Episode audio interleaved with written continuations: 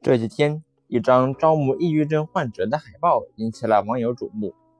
这张海报出自北京某三甲中医院针灸科，上写“针灸疗法对此类疾病疗效显著，安全可靠，且能避免抗抑郁药物毒副作用”。照片底下的评论大致分为两类：反针灸派认为，抑郁症不是小病，用针灸这种没有确切疗效的疗法。一旦延误治疗，造成病情恶化，岂不是谋财害命？挺针灸派则表示，针灸治疗抑郁症就是有效。还有人举出了证据：微信公号“针灸读书会”二零一六年发的一篇文章，题目叫《针灸治疗重度抑郁入美国内科学会临床实践指南推荐》。针灸并没有做推荐。这份临床实验推荐的推荐部分是这么写的：美国内科医师学会推荐临床医师在治疗重度抑郁症时，在下列两种方法里择一使用：认知行为疗法或二代抗抑郁药。选择前需与患者讨论两种办法的治疗效果和不良反应、花费、疗法可得性，以及患者自身偏好。很明显，真正被美国内科医师学会推荐的重度抑郁症疗法就两种：认知行为疗法和二代抗抑郁药。不但是推荐，而且是强烈推荐，意味着美国内科医师学会认为这两种疗法的收益显著超过了风险与负担，因此是绝对的首选项。而针灸。并没有被推荐。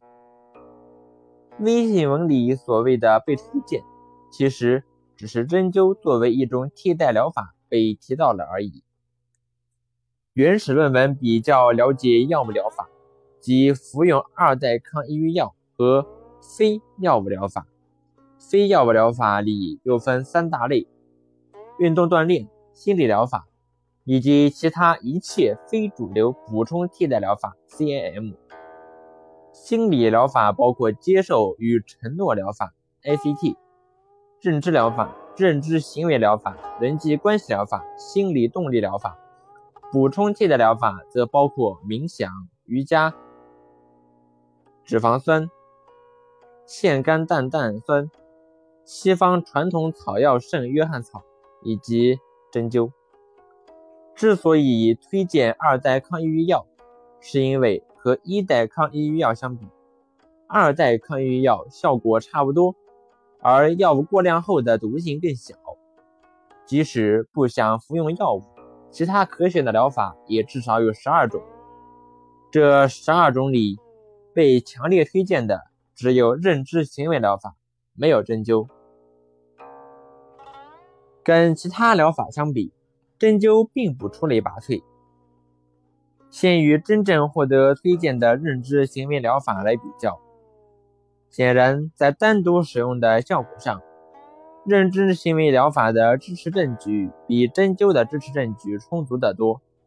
再比较一下针灸与其他疗法，可以看到，即使排除被推荐的二代抗抑郁药行为认知疗法，剩下的疗法里疗效最证明最充分的也不是针灸，至少。运动锻炼就比针灸更强。除了针灸以外的其余几种补充替代疗法里，圣约翰草相关的研究比较多，证据质量也超过针灸。脂肪酸有一个低质量的支持证据，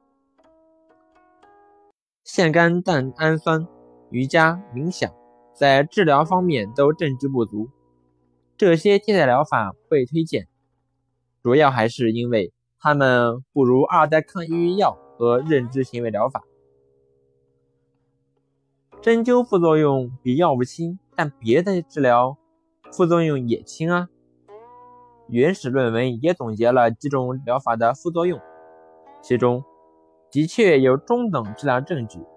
二十一个实验组成的系统评价显示，针灸的总体副作用低于药物。不过，有一种疗法则是完全没有副作用报告——运动锻炼。另外，原始论文在推荐部分是这么评价获得推荐的认知行为疗法的：CBT 的副作用很可能比药物低，接受治疗后。疾病复发率比药物组更低。总而言之，无论从短期还是长期来看，CBT 都是一个相当不错的选择。总结：美国内科医师学会出的临床实践指南里推荐两种重度抑郁症疗法：认知行为疗法、二代抗抑郁药。针灸并没有被推荐。